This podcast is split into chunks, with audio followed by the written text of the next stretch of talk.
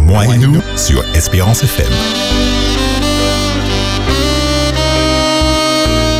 Nous allons maintenant entamer notre, notre sujet de ce soir qui, ma foi, est un troisième volet, si on peut présenter ça ainsi, Arsène. Oui, mais avant du troisième volet, nous, notre petit cadeau que nous offrons Voilà, c'est ça. À, à chaque fois à nos amis auditeurs euh, au travers d'un livre qu'on leur propose. Et cette fois-ci, je voudrais leur proposer un livre euh, euh, à la fois pour les parents. Euh, le titre du livre, Se conduire avec des parents Se construire. se construire avec des parents immatures, guérir son enfant intérieur et apprendre à s'aimer.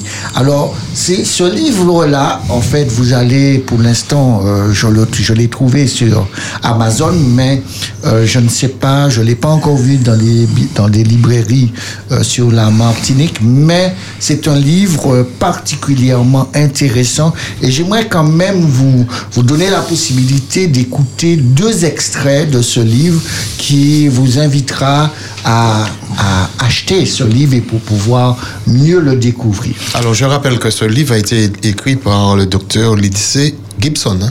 Exact, Lindsay Gibson. Et on connaît euh, euh, la famille Gibson en, tant qu'écrivain. Oui, en tant qu'écrivain, Voilà. en tant que thérapeute aussi. Thérapeute. Voilà. Alors, le premier extrait au chapitre 5, les réactions des enfants de parents émotionnellement immatures. Lorsque des parents émotionnellement immatures ne sont pas capables de s'investir sur le plan affectif et d'offrir suffisamment d'attention ou d'affection à leur enfant, ceux-ci se débrouillent en s'imaginant pour se réconforter que leurs besoins émotionnels insatisfaits le seront plus tard. Ils font également face en se trouvant un rôle spécial dans la famille, se forgeant ainsi un, un soi rôle. Ce soi rôle a pour but d'attirer un peu d'attention de la part du parent. Dans ce chapitre, nous allons d'abord nous intéresser à quelques soi rôles et ces et scénarios réconfortants avant de nous pencher sur deux attitudes auxquelles les enfants recourent pour supporter la négligence émotionnelle, l'internalisation et l'externalisation. Et je m'arrête là. Ça, c'est pour le premier extrait. Voyons voir le deuxième. Alors, le deuxième se trouve au chapitre 2.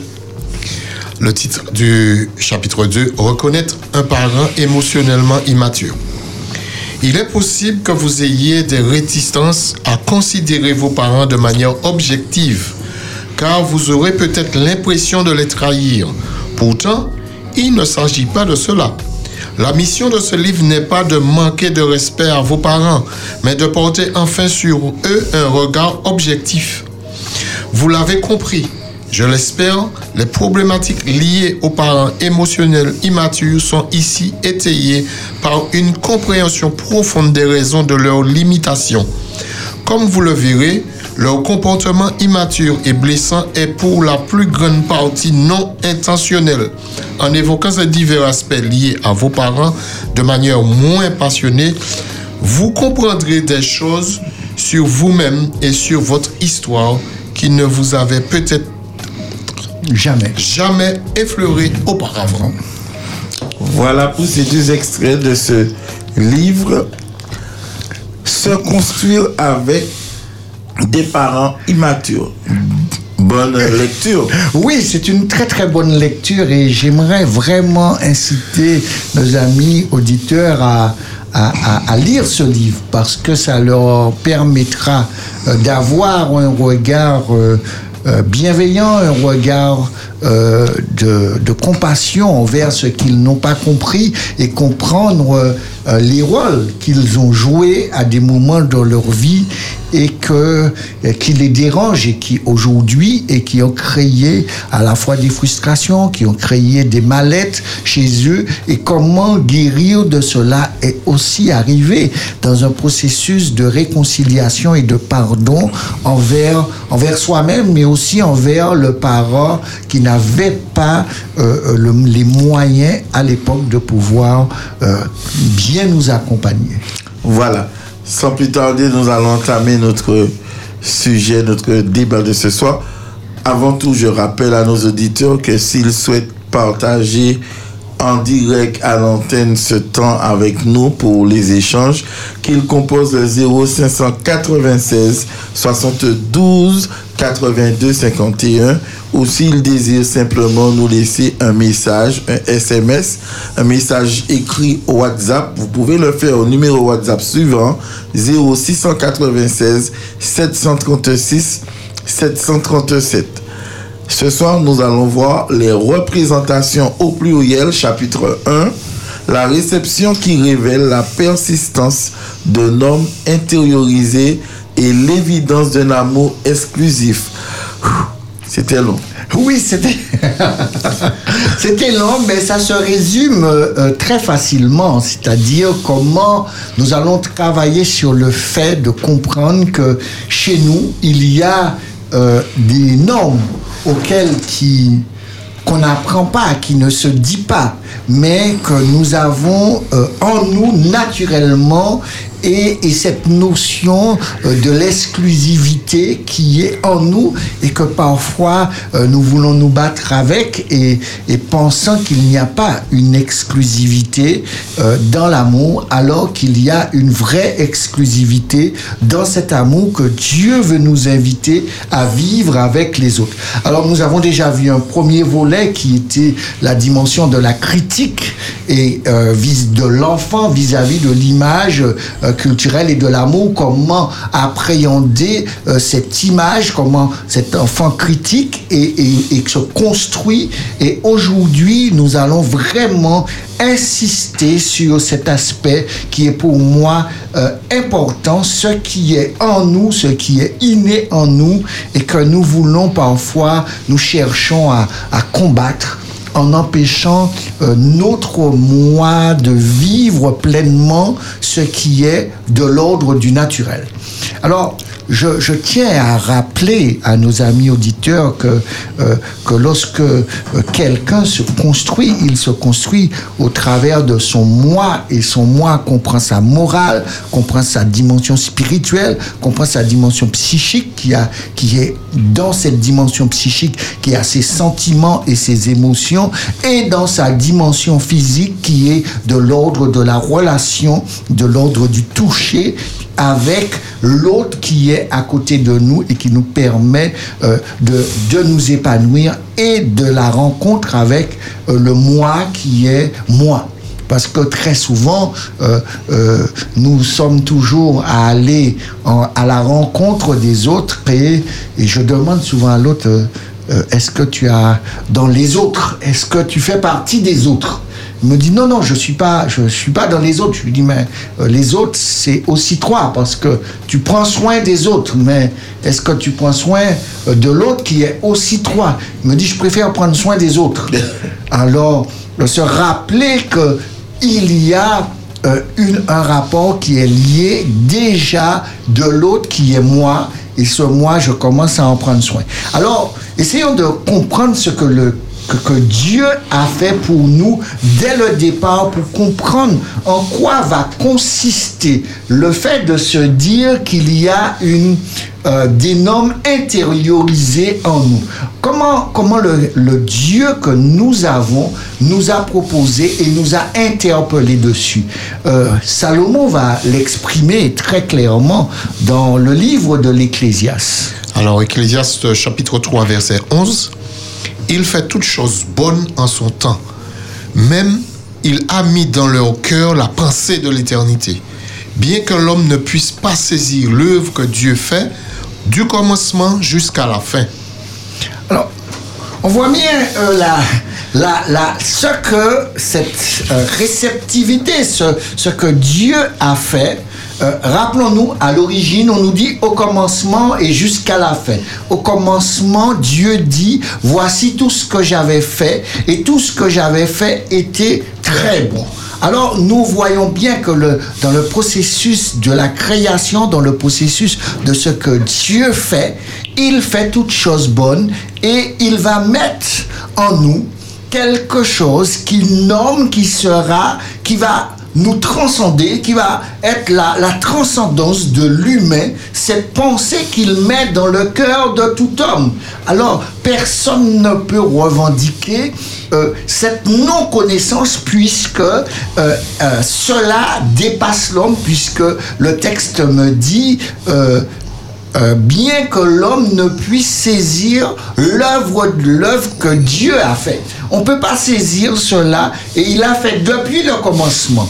Alors, euh, c'est cette interpellation pour moi qui est la plus pertinente car euh, beaucoup de personnes dans la construction de la relation veulent chercher une excuse ou veulent laisser une pomme pour la soif, ne veulent pas s'investir totalement dans la relation ni dans le principe de la confiance qui doit être le principe d'équité qui nous construit. Quand on n'est pas prêt à faire cela, eh ben, on n'accepte pas euh, qu'au départ, que Dieu a fait toutes choses bonnes. Et si je rentre dans son plan, je crois que tout ce que Dieu a fait est bon. Et que cette pensée qui, me, qui est en moi est une pensée éternelle. Et, et je suis prêt à vivre avec l'autre, puisque dans la, la, la, la vie que je construis avec l'autre nous emmène tous les deux vers l'éternité. Et là, c'est c'est là que euh, on doit faire très attention parce que euh, c'est à partir du moment où notre image n'est pas correcte l'image de l'amour sera dégradée. La relation amoureuse sera dégradée et elle sera dégradée parce qu'elle est influencée par la culture dans laquelle je vis ou que je suis baigné et qui va influencer sur cette- cette relation transcendance, dans cette foi que Dieu me dit, si tu t'investis totalement avec l'autre, si tous les deux vous mettez les 100%, vous allez réussir euh, cette relation avec moi, mais aussi avec votre partenaire. Alors, je fais bien la distinction entre euh, l'imaginaire et la vraie vie, parce que euh, l'imaginaire, c'est de croire que en ne mettant pas tout sur la table, que ça va marcher. Ça, pour moi, c'est l'imaginaire. Tandis que dans le plan de Dieu, la vraie vie, c'est que je m'investis totalement dans la relation avec l'autre. Et, c'est là que euh, il est intéressant de voir la critique des enfants par rapport à ça. Parce que la critique des enfants sont très interpellants parce que l'enfant, cette dimension qui est en, lui, ces normes qu'on ne lui a pas appris, mais qu'il arrive à exprimer euh, de manière naturelle euh, et, et surprenant. Car lorsque vous prenez les enfants, euh, le modèle, la norme pour eux, c'est l'hétérosexualité, la monogamie qui est la représentation de l'amour avec un rôle qui est attribué au masculin et au féminin qui reste marqué naturellement chez l'enfant.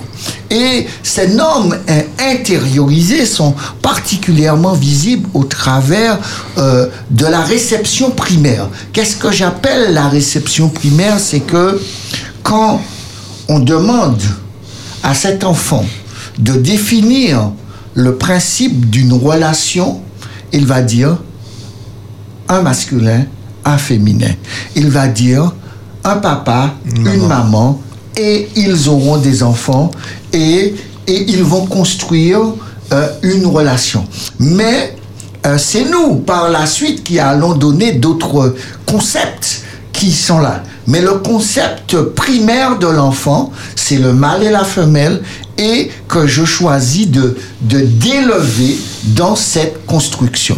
Alors, euh, il y a euh, Bernard euh, la, Lahire qui va nous dire ceci.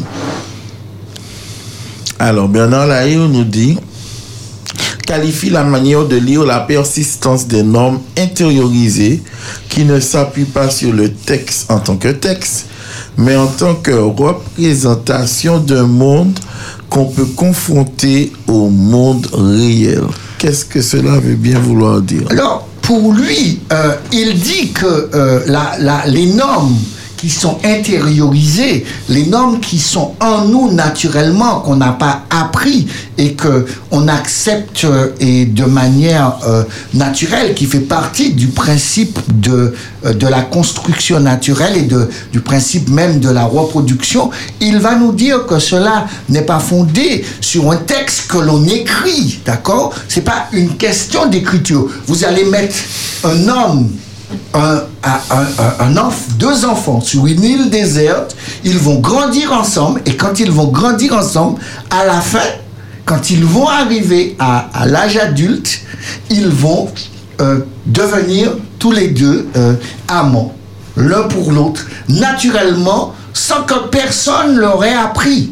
Et vous mettrez un groupe là, sans que vous les ayez appris, euh, sur une île déserte, ils vont développer une relation euh, dans, dans un monde réel. D'accord? Et c'est là que je voudrais vraiment insister sur lorsque nous choisissons de devenir enfants de Dieu, entre les deux points pour moi qui va construire la relation amoureuse et qui va construire le fait que cette relation amoureuse va devenir euh, une action physique et que cette action physique, je serai heureux de prendre du plaisir avec mon partenaire. Alors, on va parler de cette dimension réelle et aussi de cette transcendance. Alors, cette transcendance et cette dimension réelle, je vis la dimension réelle avec un homme et une femme. Et cet homme cette femme va, vivre cette transcendance avec le Dieu auquel nous avons choisi de nous rattacher. Ce Dieu qui a mis en nous cette pensée et cette pensée qui nous permet non pas d'être une parole, mais que cette parole-là devienne un réel. Alors, essayons de comprendre euh, au travers d'un texte de la Bible ce qu'est représente l'action qui est, euh, la vie réelle. Alors nous lisons dans Matthieu euh, chapitre 23 versets 1 à 3.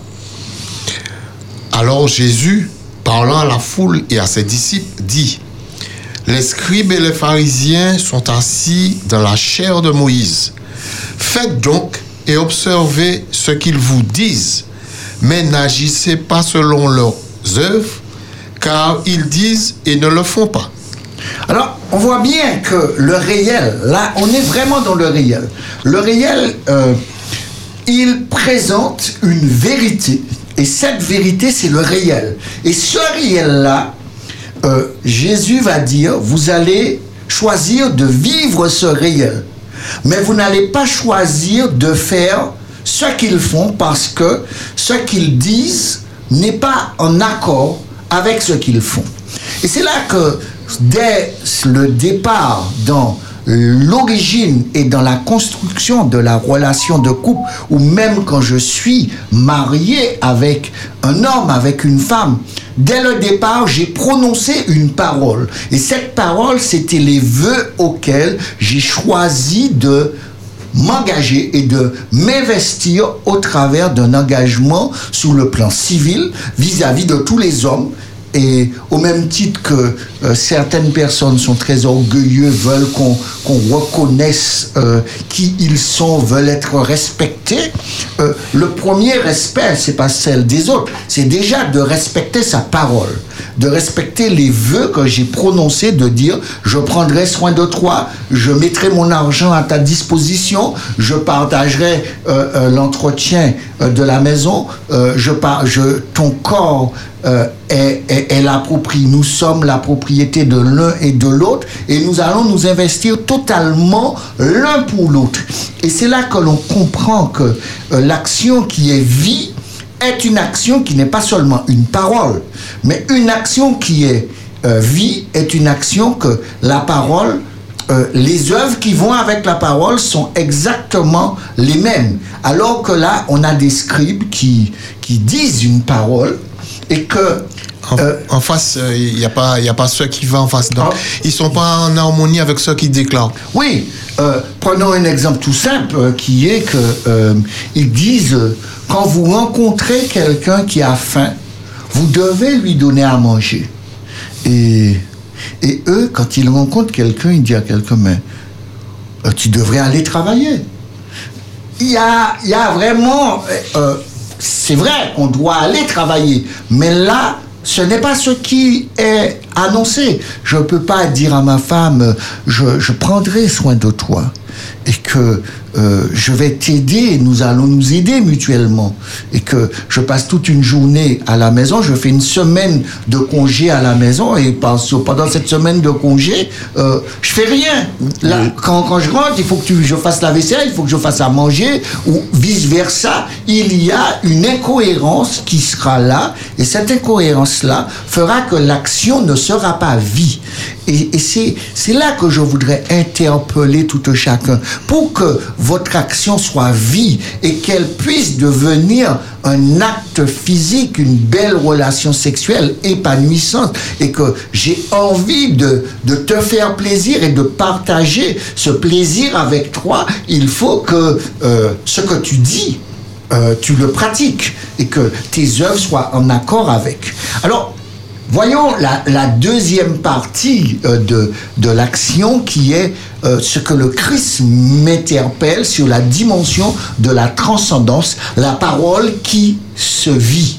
Alors, nous continuons dans la lecture de la parole.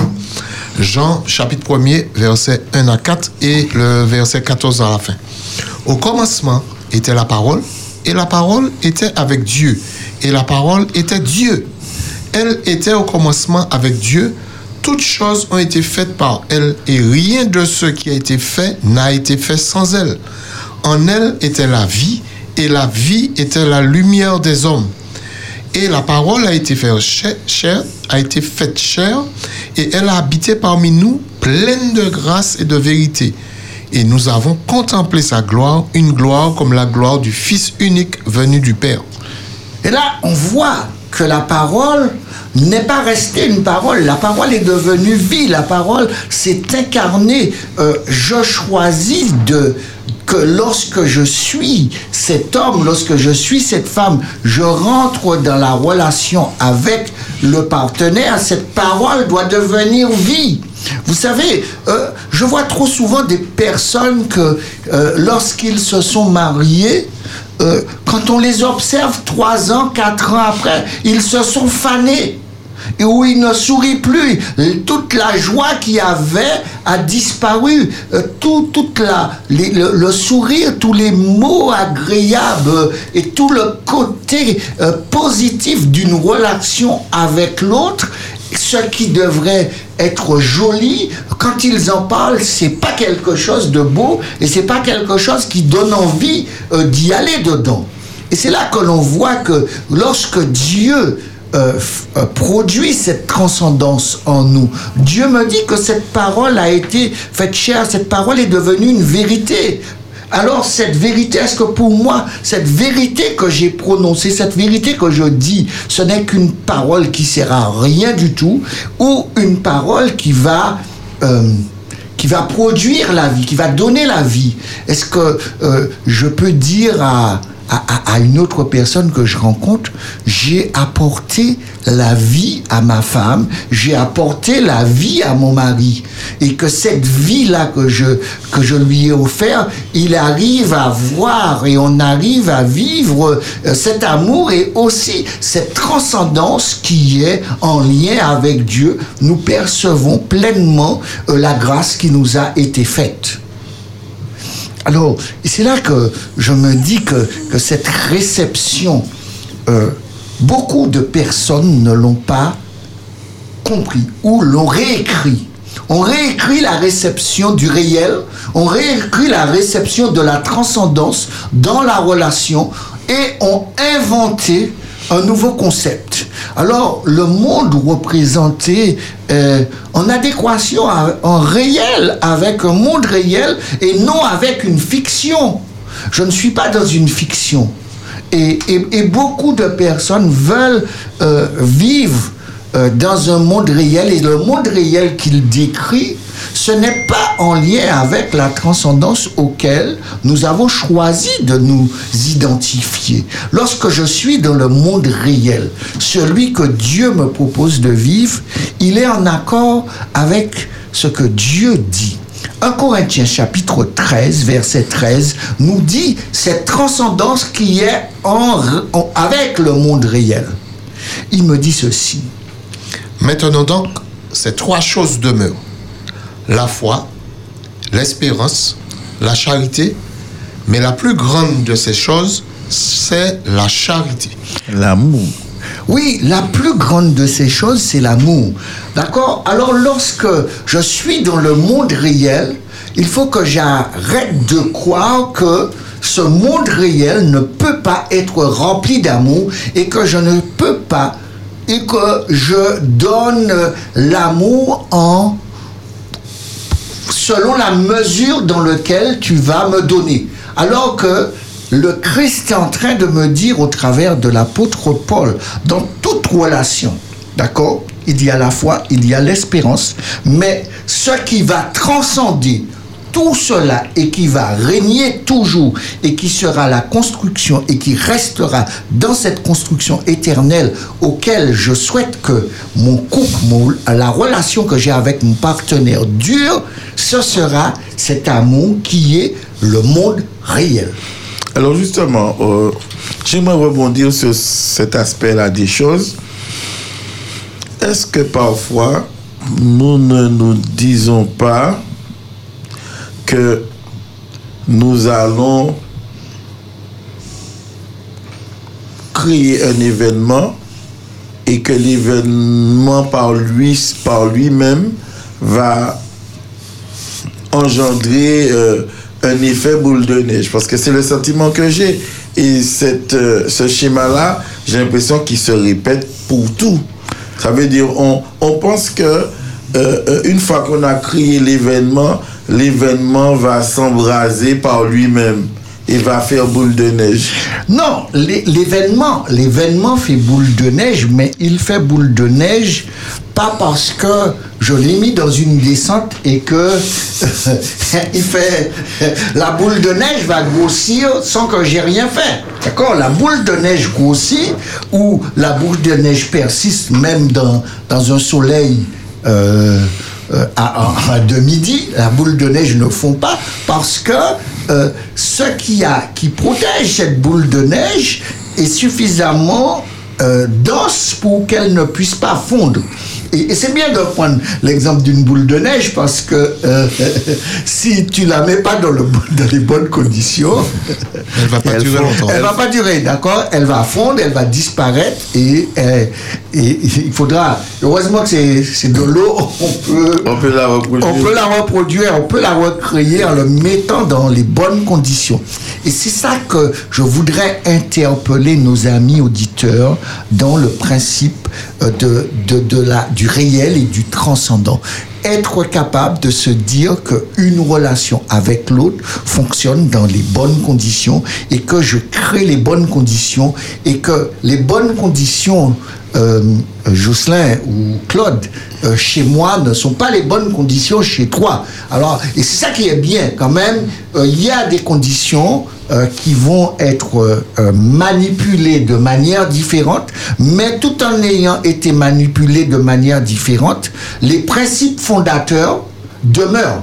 Et s'il y a un principe fondateur qui demeure, c'est le principe de la parole que j'ai prononcée, le principe de cette parole que j'ai choisi de faire vie, que j'ai choisi de mettre en action au travers euh, des, des, œuvres, au travers de tout ce que je vais mettre en place pour construire et, et, et financer aussi cette relation, d'accord? Et l'investissement de ma personne et aussi le partage de l'intimité qui va être là.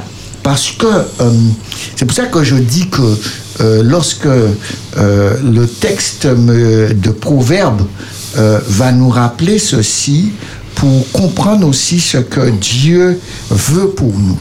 Proverbe 22, verset 6. Instruis l'enfant selon la voie qu'il doit suivre, et quand il sera vieux, il ne s'en détournera pas. Alors, j'aimerais rebondir au regard de ce qui a déjà été dit quand je considère le parent immature, c'est encore une difficulté qui se rajoute. Oui, c'est une difficulté qui se rajoute et cette difficulté-là, c'est aussi euh, dans, dans ce que je pourrais appeler euh, le noyau central. Et dans ce noyau central, il y a une instruction, il y a une transmission, un, don que je fais, euh, une éducation à la fois au travers de, euh, de la parole, au travers de l'action, mais au travers euh, de l'observation mimétique de l'enfant par rapport à ce qu'il voit. Et cela construit euh, cet enfant. Et si euh, euh, soit euh, j'ai trop fait pour l'enfant et, et souvent aujourd'hui ce que j'observe et qui parfois est l'échec c'est pas d'avoir fait pour, eux ou c'est pas de n'avoir pas fait mais c'est d'avoir trop fait.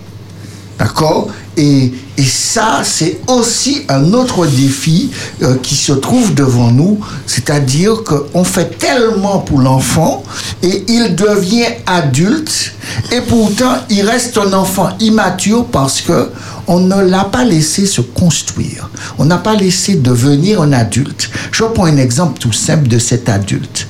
D'accord Votre enfant, que vous appelez un enfant, quand il a ses règles, ou quand il a euh, euh, ses spermatozoïdes vers 13-14 ans, c'est plus un enfant, c'est un adulte reproducteur.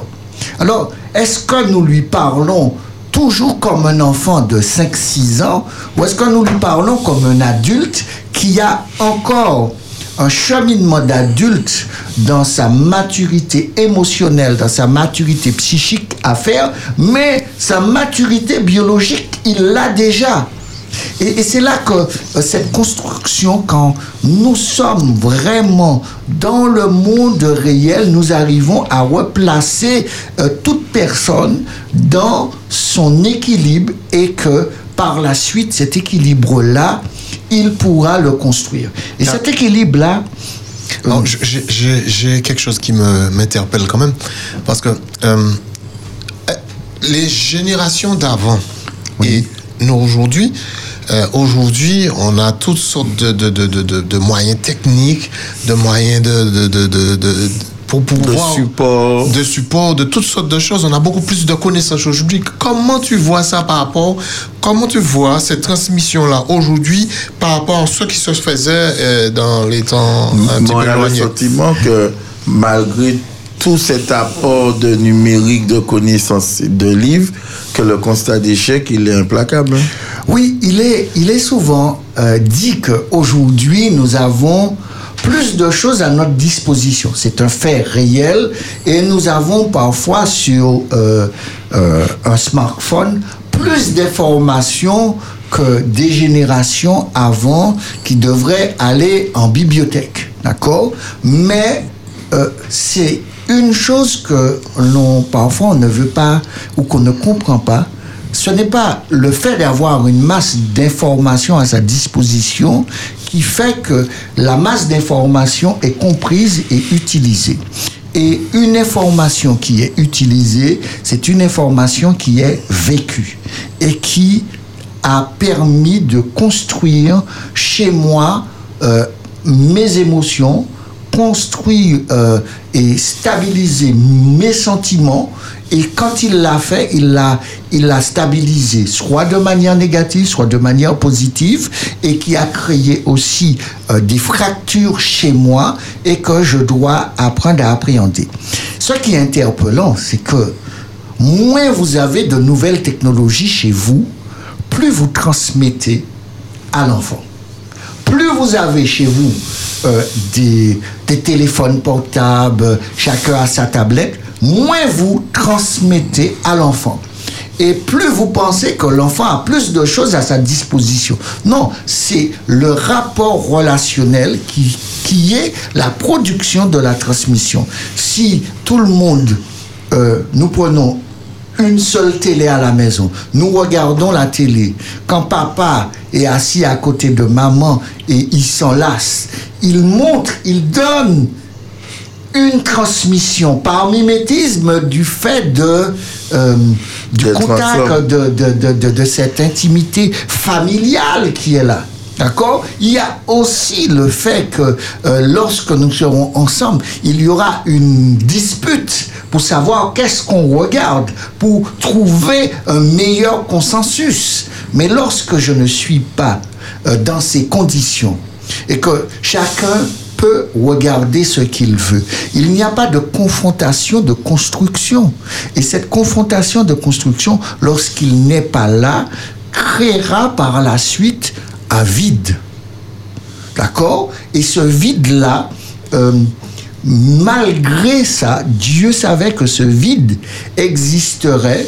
Euh, Dieu a, a- a anticipé dès l'origine parce qu'il dit au commencement et jusqu'à la fin. Retournons au commencement pour voir comment Dieu place les choses. Dieu est Dieu seul. Lisons dans Genèse pour voir ce que Dieu nous dit. Alors l'Éternel Dieu fit tomber un profond sommeil sur l'homme qui s'endormit. Il prit une de ses côtes et referma la chair à sa place. L'Éternel Dieu forma une femme de la côte qu'il avait prise de l'homme et il l'amena vers l'homme. La réception de l'homme et de la femme. Voilà. Il amena, et là, c'est, on est dans la partie, c'est Dieu et Dieu seul. L'homme est présent, mais l'homme dort. Il n'est pas, il n'est pas, Il ne sait pas ce qui se il ne passe. sait pas ce qui se passe, d'accord? Il n'y a pas de, euh, de participation. Il y a une participation de l'homme au travers euh, du fait qu'une cote sera prise de lui, mais sa participation s'arrête là. Être euh, acteur et témoin de ce qui se passe, il n'est pas là, il est dans un sommeil. Mais malgré cela, euh, regardez la réception de l'homme et de la femme, ce qui est inconscient et que euh, Dieu a mis en chacun de nous. Regardez comment l'homme répond. Alors, dans Genèse chapitre 2, versets 21 à 25, euh, Voici cette fois celle qui est os de mes os et chair de ma chair. On l'appellera femme parce qu'elle a été prise de l'homme. C'est pourquoi l'homme quittera son père et sa femme et sa mère et s'attachera à sa femme et ils deviendront une seule chair. L'homme et sa femme étaient tous deux nus et ils n'en avaient point honte. D'accord Vous remarquez que euh, au départ, l'homme dort. Maintenant, il y a le masculin et le féminin qui est créé.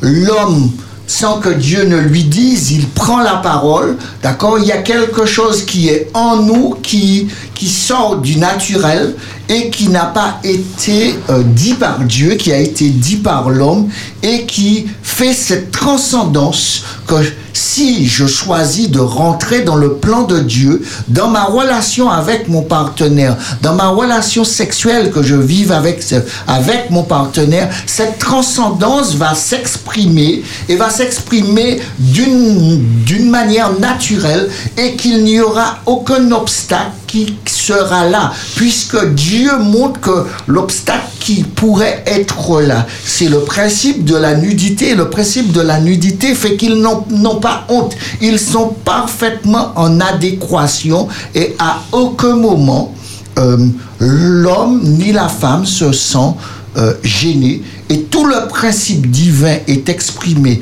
au travers d'un processus qui, qui ne fait que commencer. Il y a Adam et Ève et Dieu lui dit tu quitteras ton père et ta mère. D'accord? Alors Dieu met déjà en nous cette pensée de cette éternité, cette pensée que il y a, je choisis et je fais avec l'autre une relation parfaite. Et dans cette relation parfaite, il y aura une cassure, une séparation naturelle. Et cette séparation-là, Dieu dit, cela était très beau. Alors c'est cette transcendance-là que je dois comprendre en tant qu'homme et que j'accepte en tant que femme que je vais être celle qui va remplacer le père et la mère et que euh, je vais, quand je vais me présenter à, mon partenaire, quand mon partenaire va se présenter à moi, ce qui fera cette réception de cette transcendance, c'est d'aller même dans l'intimité la plus profonde de la nudité et d'en avoir jamais honte l'un vis-à-vis de l'autre. Voilà, nous allons marquer une seconde pause musicale et nous revenons tout de suite pour entamer notre deuxième partie.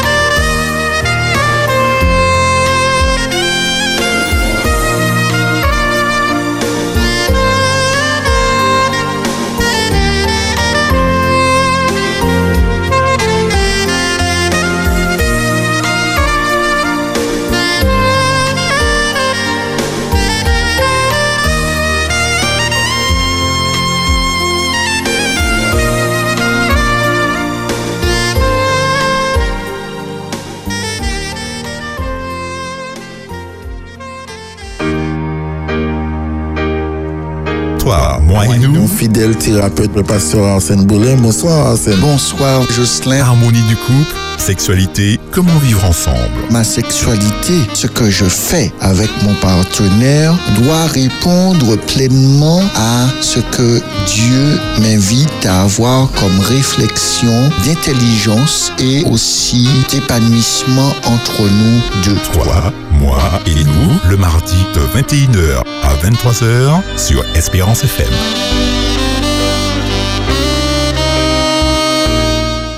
Voilà, nous sommes de retour après cette petite pause musicale de Monsieur Kenny J, The Moment. Alors, nous avons amorcé cette première partie concernant les représentations. Nous avons vu comment Dieu intervient, comment il, euh, il, il, crée à partir de l'homme une femme et comment l'homme lui-même il intervient à son réveil comme quelque chose qui a toujours existé. Il se réveille et il se dit voilà, os de mes os, chair de ma chair, je la prendrai pour femme on se pose tous, tous la question mais comment cela euh, a pu se passer alors qu'on lui a il dormait pendant tout le processus? Oui, il dormait pendant tout le processus. Et c'est là que je veux euh, interpeller nos amis auditeurs sur cette transcendance qui est en nous. Lorsque je suis dans une relation avec quelqu'un, je sais, d'accord? Je sais parce que euh, en moi, cela existe. Et, et, et je vais chercher toutes sortes de raisons pour pouvoir justifier euh, mon attitude, soit de construction ou soit de destruction. Et, et cette attitude-là, euh, Dieu euh, m'invite à, à rentrer dans cette transcendance. Il va, il va l'exprimer, cette transcendance-là, pour nous montrer l'équilibre qu'il veut avoir avec son enfant. Dans Exode chapitre 20, le verset 3, il dit ceci. Tu n'auras pas d'autre Dieu devant ma face. Oui, tu n'auras pas d'autre, d'accord? La dimension de la transcendance invite à se connecter à un Dieu et pas des dieux. Et, et pourquoi euh, l'enfant qui est en nous euh, aime cette exclusivité puisque lors de notre création, Dieu dit, faisons l'homme à notre image et à notre ressemblance. Alors, cela est inscrit en toi. C'est pas euh, nous voulons chercher d'autres modes, mais dans tous les modes que l'on cherche, on trouve une tension qui va faire que ce sera toujours une chaise à trois pattes. Mais lorsque nous sommes dans le plan de Dieu, dans le réel et dans la transcendance, dans cette transcendance, j'accepte que l'autre est à mon image et à ma ressemblance. Et si je suis créé à l'image de Dieu et à la ressemblance de Dieu, Dieu dit, il n'y a pas d'autre. D'accord? C'est un principe fondateur. Il va m'inviter à vivre ce même principe fondateur en disant il n'y a pas d'autre. Et ce principe fondateur, euh, lorsque nous l'avons vu euh, précédemment, nous avons compris que Dieu invite à vivre une intimité qui va se construire petit à petit en apprenant à se connaître, en apprenant à se découvrir, et lorsque nous sommes ensemble, de le vivre pleinement. Et, et quand je vais le vivre pleinement, je vais prononcer des paroles, et que ces paroles-là vont devenir des actes. Et je ne serai pas comme les pharisiens qui vont dire des choses et qui ne vont pas vivre ce qu'ils disent. D'accord? Je ne peux pas dire à, mes enfants, allez et, et nettoyer et aider votre père, aider votre mère, et puis que, que moi, je fais rien. Je, à un moment, l'enfant va dire, mais, euh, mais tu fais jamais rien. Alors, euh, c'est vrai qu'on doit faire parce que c'est là où on vit, mais euh, on doit, tu, tu, on doit pas faire. Nous devons faire. Et, c'est cette construction que Dieu me dit, cette image et cette ressemblance-là, je choisis de, de, le vivre. Et je choisis de, de permettre à mon couple d'aller au-delà de cela. Et les deux vont devenir euh, cette seule chair. D'accord? J'accepte je construis dans un monde réel et le monde réel auquel je j'associe mon Dieu. Et quand j'associe mon Dieu, euh, je me protège pas de toi, puisque je suis ensemble avec toi et nous avons formé une seule unité. Et cette même, c'est cette unité qu'on protège. C'est cette unité qui a choisi de sortir, de se séparer oh, de sa femme, de sa mère, de son père, et a formé son unité. Et cette unité-là que je protège. Je vois beaucoup d'hommes qui, qui disent que euh, tu ne remplaceras pas ma mère. Bien sûr, elle va pas remplacer ta mère, mais euh, c'est pas une mère que tu as cherchée, c'est une épouse. Une épouse. Par contre, euh, euh, tu dois te séparer de ta mère. Et ta mère n'est plus la personne la plus importante dans la relation. La personne la plus importante sera ta femme et sera toujours ta femme. Et après, il y aura tes enfants qui viendront renforcer euh, cette famille qui sera, qui a été créée. Et, et c'est là que le rapport de, de, l'intimité, lorsqu'il y a eu cette cassure, cette séparation et cette construction nouvelle qui permet que j'ai envie de faire l'amour avec toi. J'ai envie de partager physiquement avec toi. Mais si euh, le, le réel... C'est compliqué, surtout quand, quand je, je, je dis à l'autre, en toute innocence, ma, ma mère m'avait dit. Ah oui? Euh, ah ben, si ma mère m'avait dit... Comme on a vu c'est sur que, la vidéo. euh, oui, si ma mère m'avait dit, c'est que euh, je devais écouter ma mère avant. D'accord? Si j'ai choisi de ne pas écouter ma mère, c'est que je savais que je- au lieu de mettre 100%, je vais mettre 200, 300, 400% de, en plus de l'investissement supplémentaire parce que euh, j'ai été informé avant. Mais euh, j'ai choisi malgré tout de dire je suis capable et je suis capable de donner encore plus d'amour dans des conditions euh, qui, étaient là et qu'on m'a signalé. Alors je n'ai aucune excuse pour ne pas m'investir à ce moment puisque plusieurs personnes m'ont fait coucou, coucou, observe, regarde, euh, va, est-ce que tu vois ce que je vois? Oui, je le vois, mais t'inquiète pas, ce n'est pas un problème pour moi. Euh, bah, si c'est pas un problème, c'est pas un problème pour six mois. hein. Ce problème, ce ne sera pas un problème à vie. Et que ce problème-là qui est pour l'autre n'est pas un problème pour moi. Alors, c'est cette invitation qu'on voudrait euh, inviter à tout chacun de vivre durant leur vie. Leur vie. Mais nous allons encore marquer euh, cette nouvelle pause musicale et après nous allons passer à, À la question tabou. à la question tabou.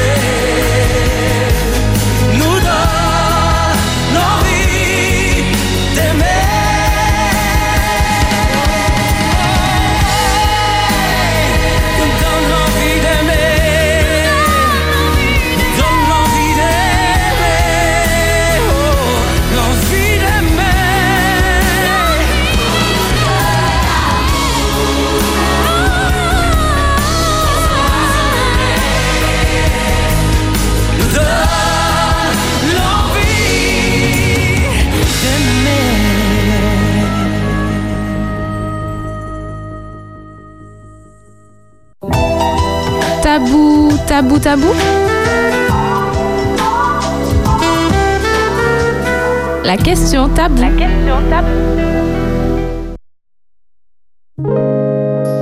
Voilà, à l'instant, vous avez écouté un super titre, L'envie d'aimer, interprété par Monsieur Bernard Lévy de la comédie musicale Les Dix Commandements.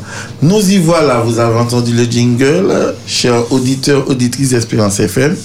Avant que je ne vous donne euh, la question tabou, j'aimerais tout de même vous rappeler que vous avez la possibilité de communiquer avec nous, soit vous composez le 05 96 72 82 51 et là en direct en ligne vous pourrez partager avec nous votre expertise votre expérience vous nous donner votre opinion concernant le sujet de ce soir le débat. Sinon si vous souhaitez rester un petit peu en retrait vous avez tout de même la possibilité de euh, garder le contact et de nous faire parvenir vos opinions, vos réflexions par le bien du WhatsApp en nous écrivant un texto, un message au 0696 736 737. Alors, Arsène, nous y sommes. La question tabou, qui je pense qui va sans doute euh, euh, un petit peu faire bouger les chaumières ce soir. Il y a-t-il une norme concernant la fréquence des rapports sexuels? Et j'aimerais rajouter qu'est-ce qui pourrait venir influer sur cette, ce soi-disant norme qui psychiquement s'installerait. Il y a, y a plusieurs choses qui, qui fait que cette norme, on pourrait dire, va bouger. Euh, il, y a, y a- y a déjà, euh, selon comment le couple fonctionne, va faire que la norme va bouger de plus à moins. Et aussi l'âge euh, que certaines personnes, euh, quand ils dépassent 40, 50, 60 ans, disant que c'est plus de leur âge, euh, maintenant on est passé à autre chose, là, frac, euh, la norme va bouger. Mais euh, pour qu'un couple soit pleinement épanoui et heureux, il y a, beaucoup d'études qui ont été menées. Et, les experts euh, de plusieurs études arrivent à, un chiffre minimum qui est, euh, en principe, durant une année, il est intéressant qu'un couple a au moins 54 rapports durant l'année. Ce qui est dit un rapport en moyenne par semaine. D'accord Pour certains, ça fera beaucoup, pour d'autres, ça fera peu. Il n'y a pas de, de normes proprement dites, mais euh, il ne peut pas y avoir de couple s'il n'y a pas de rapport sexuel entre les partenaires. Euh, souvent, la, la, la relation sexuelle va, va permettre d'apaiser les tensions, ces questions euh, qui sont là, va, va renforcer le lien qu'il y a entre chacun des partenaires. Euh, la rencontre euh, avec l'autre crée euh, une rythmique euh, de, de, de tension qui va être diminuée. Alors les deux partenaires se trouvent alors euh, confrontés euh, à, parfois à une baisse du, du rythme sexuel et de la cadence, de la fréquence, mais qui est liée aussi à, à différents facteurs qui peut être euh, influencé par cela. Mais euh, plusieurs questions que nous allons prendre le temps de répondre, je vais déjà euh, euh, vous interpeller dessus. Peut- Peut-on trop faire l'amour? Parce que on, on pose souvent cette question quel, est le rythme, la fréquence qui doit être la bonne fréquence? Ou quel, que faire si le partenaire en- a un rythme différent de, d'une autre? Parce que là, euh, ces questions-là, c'est des questions qui, que très souvent, on ne cesse de poser. Mais avant de répondre à, ces questions, nous allons quand même euh, euh, parcourir la Bible pour voir ce que Dieu nous dit au travers du texte. Euh, 1 Pierre 4, versets 7 à 8. La fin de toute chose est proche. Soyez donc sages et sobres pour vaquer à la prière. Avant tout, ayez les uns pour les autres une ardente charité, car la charité couvre une multitude de péchés. Oui, euh, il, est, il, est, il est souvent pris ce verset. euh, on arrive à la fin du monde, euh, euh, la chose qui devrait primer, euh, c'est cette sagesse, cette sobriété, et ce qui est important, La prière. c'est la prière, d'accord? Et, et l'amour que l'on a l'un pour l'autre et que euh, la, le vécu de cet amour au travers de la sexualité euh, n'a pas euh, de raison d'être ou n'a plus de raison d'être.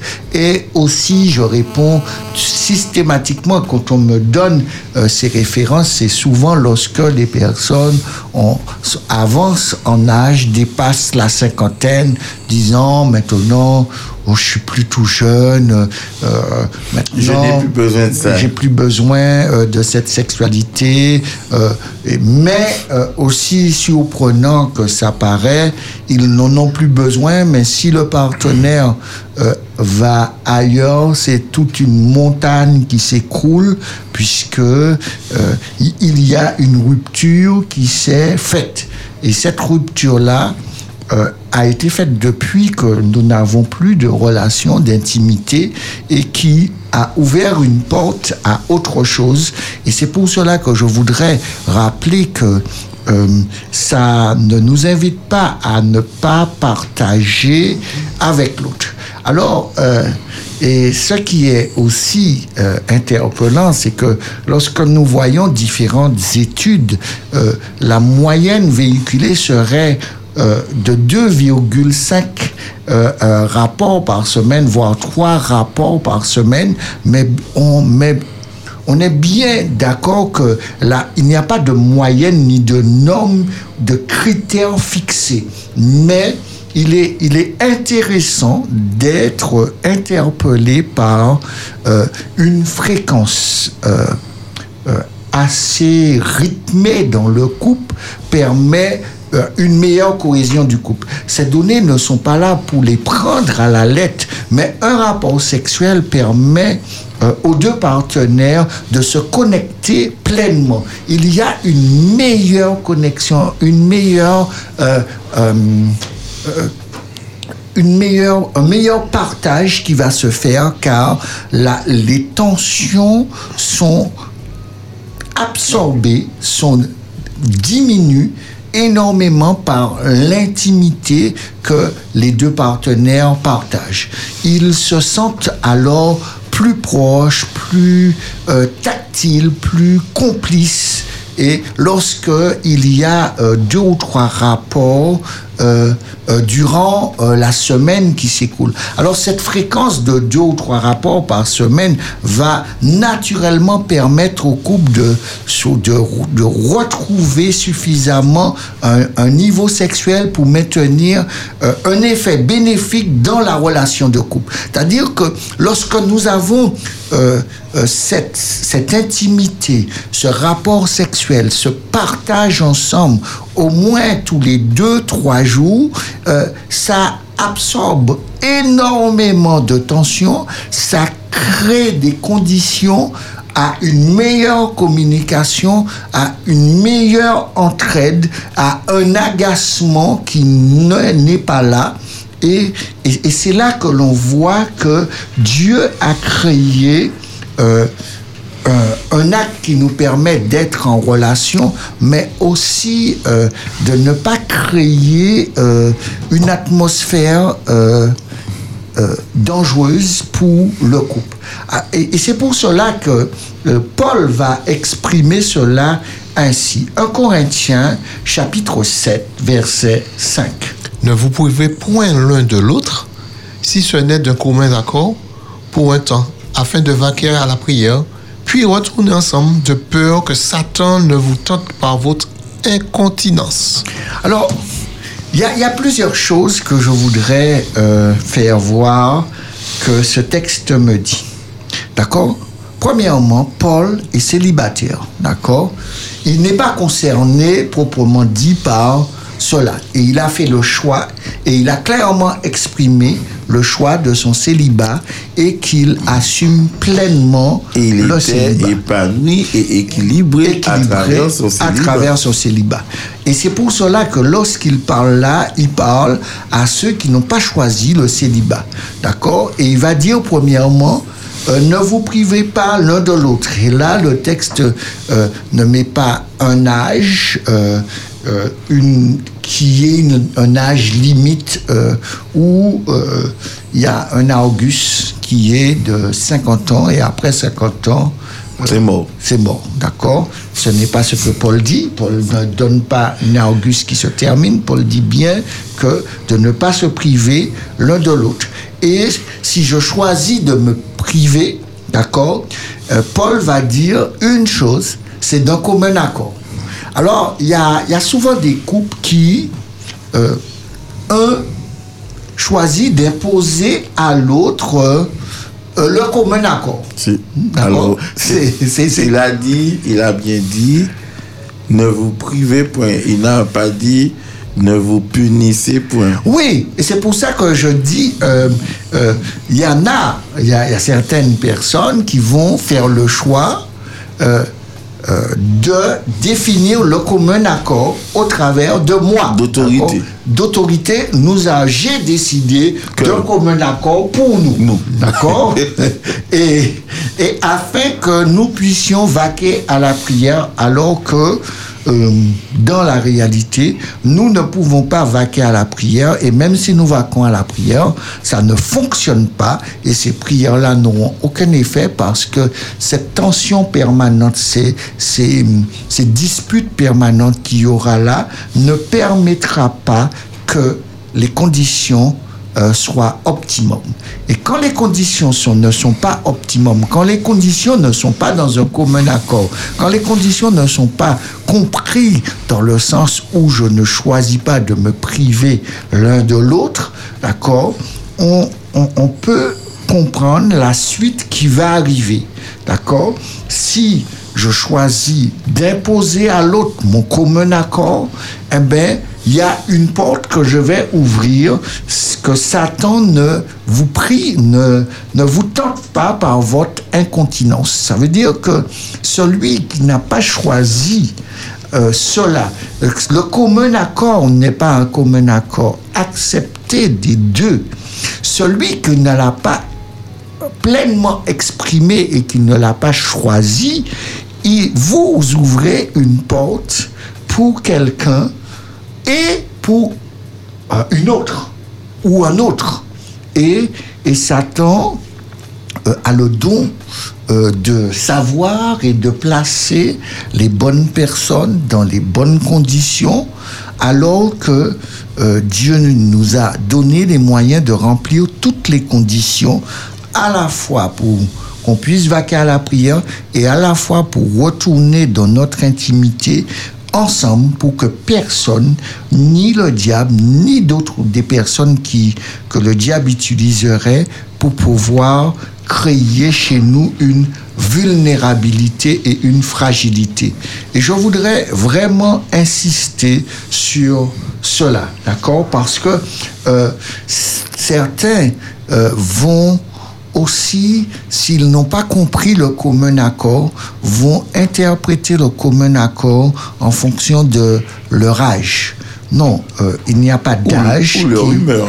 Ou, ou- ou leurs humeurs. Oui, l'humeur va. L'humeur est aussi euh, une, euh, un facteur ou un élément qui interpelle que certaines conditions ne sont pas réunies.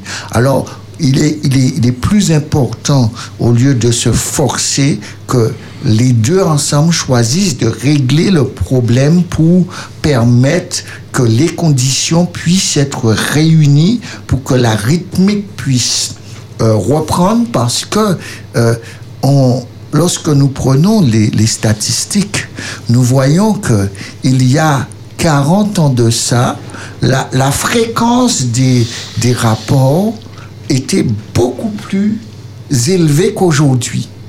D'accord Euh, Si nous prenons il y a 30 ans, euh, lorsque nous sommes à 55 à 60 rapports par dans l'année, ils étaient au moins à 90 rapports durant l'année. Et quand nous allons dans la semaine, ils étaient à 4-5 rapports par semaine, alors que nous sommes à 2,5. Nous avons déjà, l'écart est déjà de moitié au travers d'une trentaine d'années qu'il y a entre deux générations. Et, c'est là que je voudrais vraiment interpeller tout un chacun à savoir que la bonne rythmique euh, d'un couple pour le partage de, euh, de sa fréquence et de créer de l'harmonie, non de créer de la désunion, non que le commun accord soit le commun accord d'une seule personne. et imposé à l'autre. Le commun accord est un commun accord qui les deux partenaires ont choisi.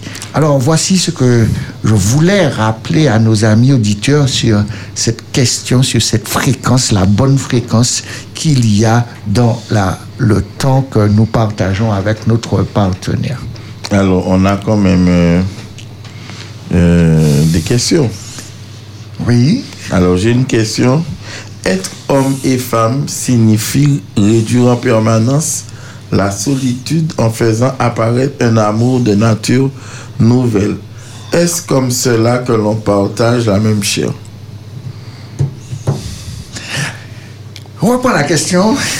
Être homme et femme signifie réduire en permanence la solitude en faisant apparaître un amour de nature nouvelle.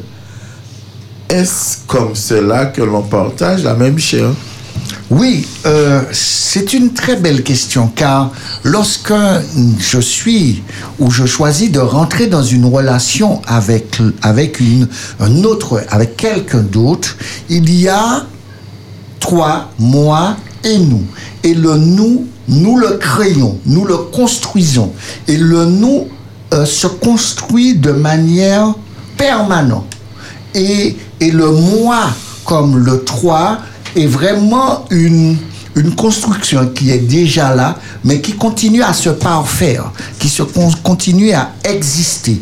Mais lorsque je suis avec l'autre, eh ben, je construis. Et quand je construis, je construis dans le sens que le désir d'être avec va faire disparaître euh, cette solitude, va faire que cette solitude-là, que euh, quelque part que je fuis et que je ne désire pas parce que euh, ça crée un vide et ce vide-là, je préfère le combler. Et quand je le comble, oui, ça va créer une nouvelle forme. Ça va, ça va dessiner une inconnue qui, je connais les principes, je connais ce que je souhaite, mais je ne connais pas comment ça va fonctionner. Et ça va fonctionner dans le sens que moi, j'aurais mis euh, dans cette construction. Et ce que j'aurais mis dans cette construction va faire apparaître euh, un nouveau moi. Et ce moi que je découvre, euh, je peux être très surpris de voir ce que je fais aujourd'hui, ce que j'accepte, ce que j'ai choisi de changer, ce que j'ai choisi de découvrir. Euh, euh, par exemple, euh, j'ai jamais, on va dire, aimé prendre le risque et puis à, à 20 ans de mariage, je dis, on va faire un saut en parachute. Quand on raconte ça à des amis qu'on connaissait, il va dire, t'as sauté en parachute? Non, non, non, non. Euh, quand quand c'était pour monter sur le petit bord là, quand on avait 12 ans, 13 ans, tout ce que tu criais, pleurais, on a dû t'embarquer sur notre dos, on t'a dit de fermer les yeux. Et là, on a, on a l'impression de découvrir une nouvelle personne. Et cette nouvelle personne-là, c'est pas l'autre qui le découvre, hein. c'est moi qui découvre cette nouvelle personne qui est là et que je prends plaisir à connaître et que je choisis de construire avec. D'accord? Et, et c'est une nouvelle, euh, pas une nouvelle personne, mais une nou- un nouveau ensemble euh, dont j'ai fait rentrer euh, quelqu'un d'autre avec moi dedans et, et nous avons construit quelque chose que jamais on pensait qu'on était capable, jamais on pensait qu'on aurait été jusque-là, jamais on pensait qu'on aurait construit cela, jamais on pensait qu'on aurait réalisé autant de choses. Et simplement on n'avait jamais cru qu'on aurait fait telle ou telle chose et qu'on était capable. Et c'est là que euh, cette nouvelle chair, cette nouvelle entité qui est euh, le nous, a produit euh, des choses inattendues. Et que j'ai choisi de partager avec l'autre des choses que même moi, je ne pensais pas être capable de le faire. Alors, c'est pas un nouvel amour, hein, mais c'est un amour qui. euh, c'est comme une. euh, Prenons euh, par exemple une, de l'encre. Vous avez un verre d'eau, vous lâchez une goutte dans l'eau, et petit à petit, vous voyez que La couleur se dissout avec se dissout et Se mélange avec se mélange naturellement et, et crée euh, la couleur euh, nouvelle. Ça. Eh ben, cette couleur nouvelle, c'est nous. Mais nous parlons de- de- d'investissement de, soi. Que ce sont des gens qui ont cru, qui, dès le départ, c'est leur projet, c'est leur objectif. Et ils y croient. Ah oui, c'est le projet que l'on fixe, que l'on se fixe. Dès Parce le que, départ, le projet, il doit être clair. oui, le projet, le projet, euh, c'est que le projet peut être très simple. Nous voulons réussir euh, cette nouvelle unité, cette seule, cette seule chair, cet amour parfait, euh, cette nature parfaite que nous voulons créer, d'accord? C'est ça que nous mettons dedans, d'accord? À partir de ça, euh, nous allons définir, oui, tu as une entreprise ou tu n'as pas d'entreprise, je suis salarié, mais nous voulons avoir euh, notre chez nous. Nous allons définir un certain nombre de choses et ces choses-là, nous allons prendre le temps euh, de le mettre en place. Mais nous y croyons tous les deux. Nous y croyons tous les deux. D'accord? Et parce que nous y croyons, parce qu'il y a un amour naturel et, et- et une nouveauté que nous voulons garder de manière constante et permanente. permanent.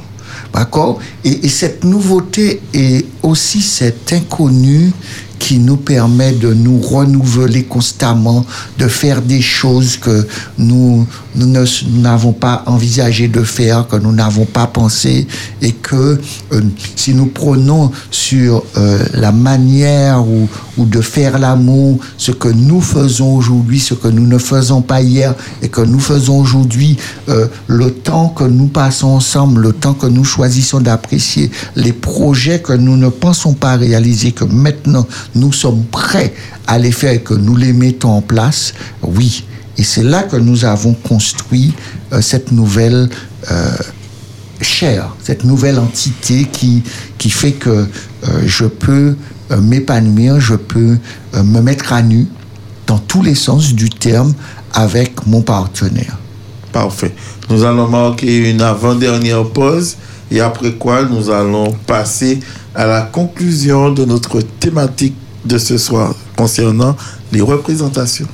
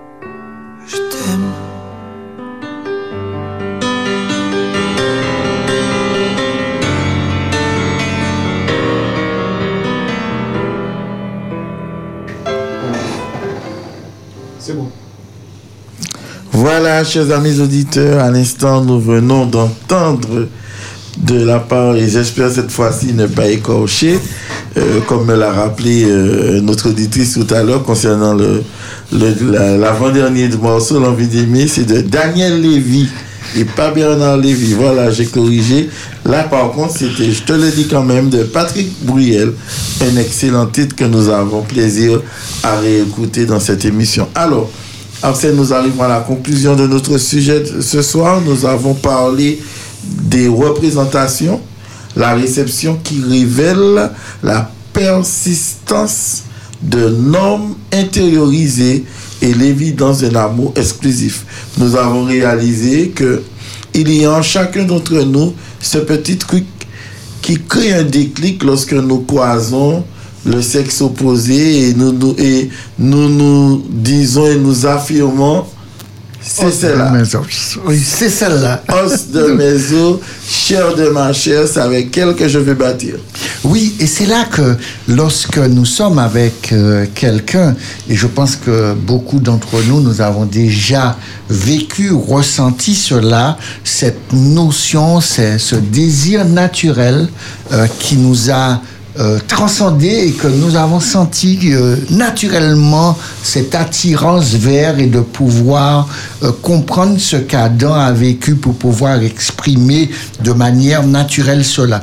Parce que euh, Dieu a mis en nous cette pensée qui, qui va construire tout individu et qui va le construire de telle manière que l'image de cette relation, l'image qu'il pourrait avoir, qui peut être dégradé, qui peut être euh, que certains, et que je dis qui est de l'ordre de l'imaginaire, parce que ce qui est de l'ordre de l'imaginaire, c'est-à-dire c'est ce que j'ai choisi de construire, mais qui n'a pas de stabilité et qui au bout du compte euh, donne un constat d'échec, alors que ce qui est vrai rentre dans le plan de Dieu et qui est... euh, qui sera euh, critiqué par l'enfant qui est innocent et cet enfant qui est à la fois ce petit enfant qui est à côté de nous, mais cet enfant qui est aussi nous. Parce que nous avons cet enfant qui nous interpelle sur ce qui est vrai, sur ce qui est réel.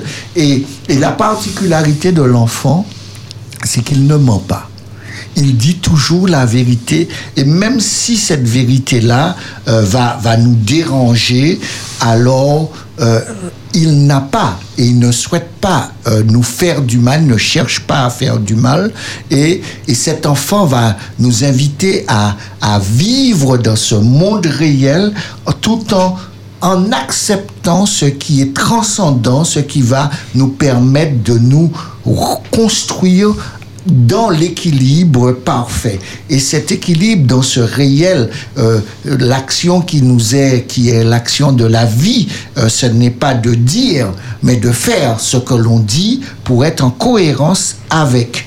Alors, on voit cette transcendance qui est liée à la personne même de Dieu au travers de son Fils, qui est dans cette transcendance la parole qui est vie, la parole qui vient, la parole qui, qui, qui agit et qui est euh, euh, ce qu'il dit, il le fait.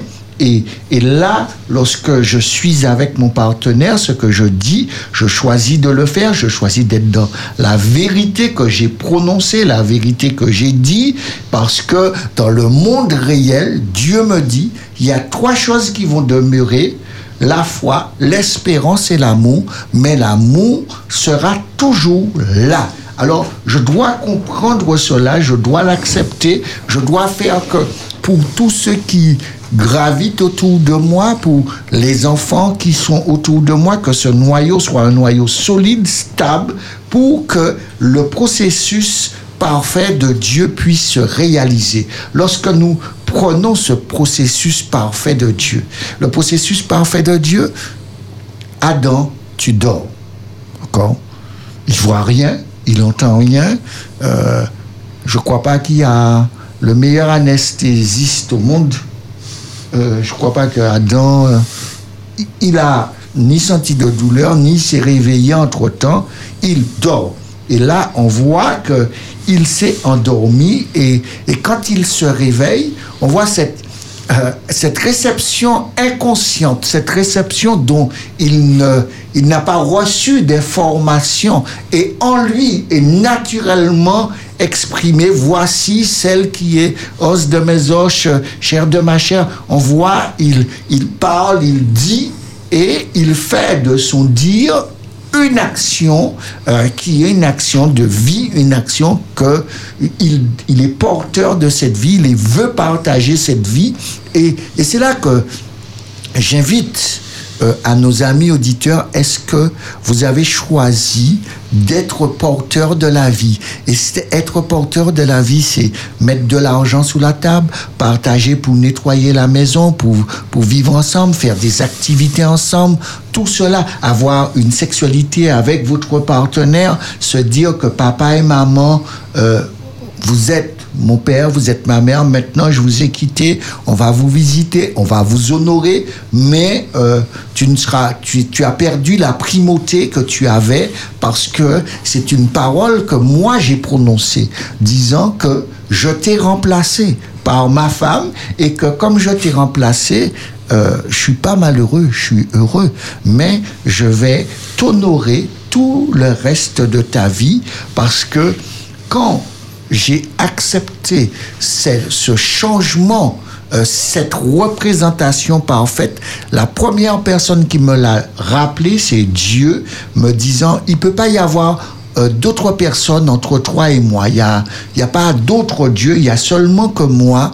Si j'accepte d'être à l'image et à la ressemblance de Dieu, je choisis de rentrer dans le processus qu'il me dit. Il peut pas y avoir d'autre. Il peut pas y avoir d'autre. Alors le principe qui fonde euh, ce que nous sommes, le principe qui construit ce que je suis avec l'autre, est un principe qui va me protéger, qui va permettre que l'autre va s'épanouir, va se développer, la relation va, va, va se vivre. Et, et comme nous avons vu dans la question tabou, euh, la fréquence, euh, on cherche même plus à savoir quelle est la bonne fréquence. On vit on vit la relation, on partage la relation, on prie ensemble, on, a des temps spirituels ensemble, on a des temps euh, pour aller à la plage, pour aller au cinéma, pour aller au restaurant, mais aussi nous avons des temps où nous nous retrouvons dans l'intimité pour pouvoir partager avec notre partenaire. Et quand nous faisons cela, nous avons compris que je suis rentré euh, dans un cadre qui est euh, nous sommes tous les deux et tous les deux ensemble nous sommes devenus une seule unité. Et cette seule unité a choisi de mettre tout ensemble. Et quand on met tout ensemble c'est pas une question de matériel mais c'est une question où je mets la totalité de la confiance euh, pour que ça puisse réussir.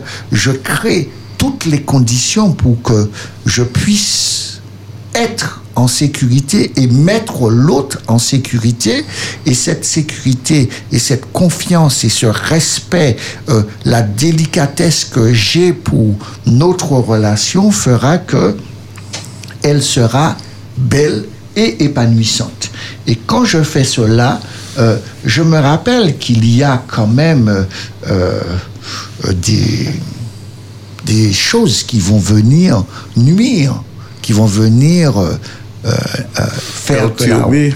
ouais, perturber euh, la relation, mais souvent et ou trop souvent, ce qui perturbe la relation, c'est pas l'extérieur, c'est c'est d'abord ce que moi j'ai dans ma tête, ce que j'ai pas choisi d'investir totalement dedans, parce que même euh, lorsque Jésus était sur la terre, euh, des hommes sont venus vers, vers Jésus pour lui demander, euh, mais il y a, y, a, un motif de séparation, il y a un motif que cette représentation-là n'est pas parfaite, cette représentation-là a des failles et cette représentation peut emmener à une rupture.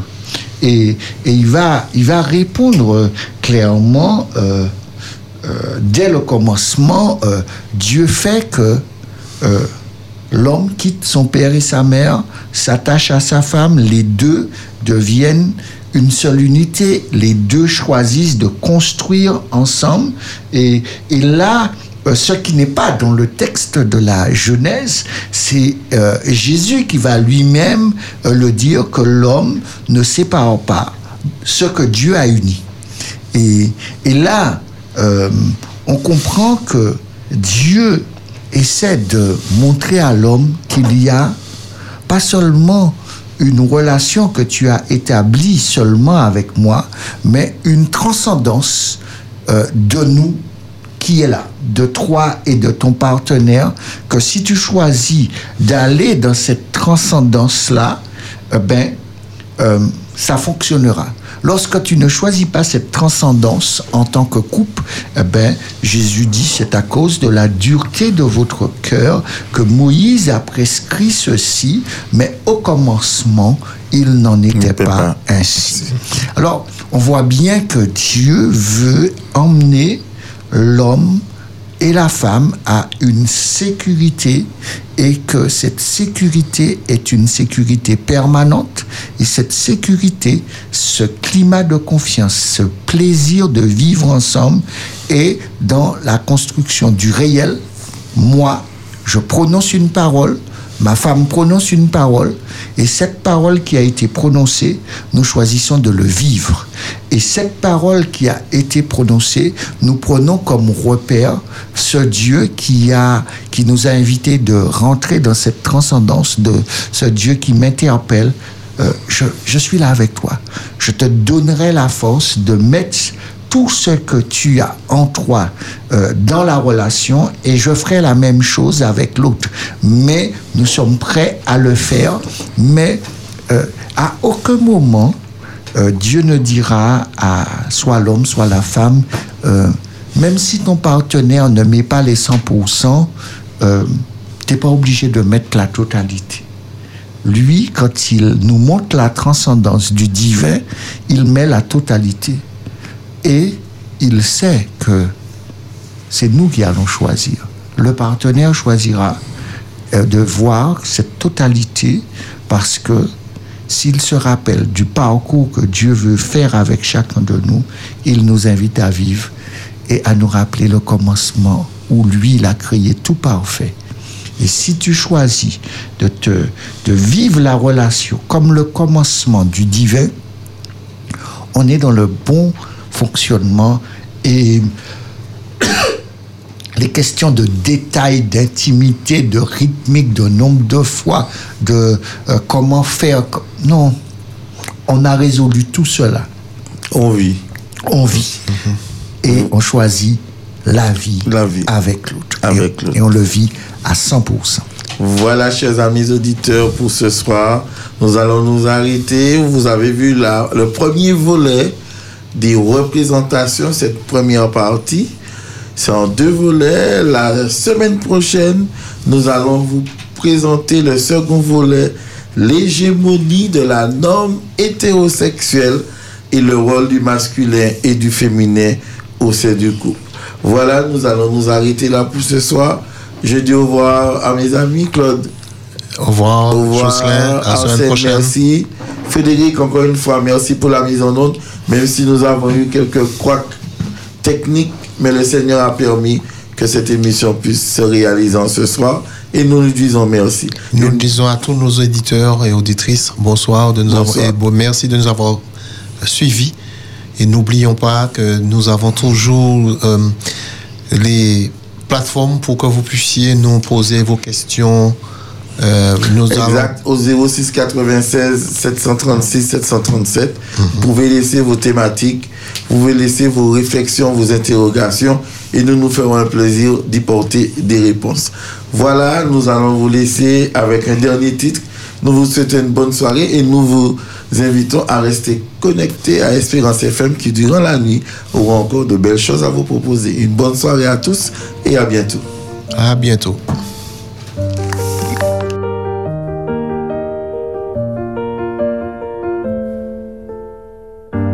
Y avait pas d'image, y avait pas de couleur, y avait pas d'histoire, mon âme sœur. Y avait pas les fêtes, y avait pas le cœur, aucun sourire, mon âme sœur. Tu sais, le monde ne tournait pas rond. J'avais les mots, mais pas la chanson. Tu sais, l'amour, tu sais, la passion. Écrit, c'était dit. C'est la vie.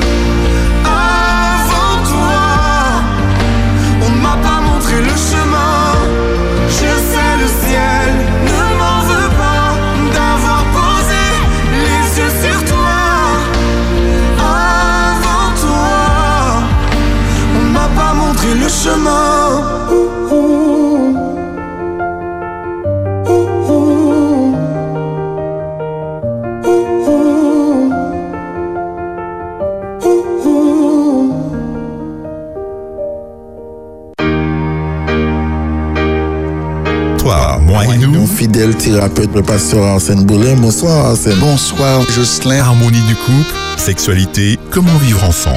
Ma sexualité, ce que je fais avec mon partenaire, doit répondre pleinement à ce que Dieu m'invite à avoir comme réflexion d'intelligence et aussi d'épanouissement entre nous deux. Toi, moi et nous, le mardi de 21h à 23h sur Espérance FM.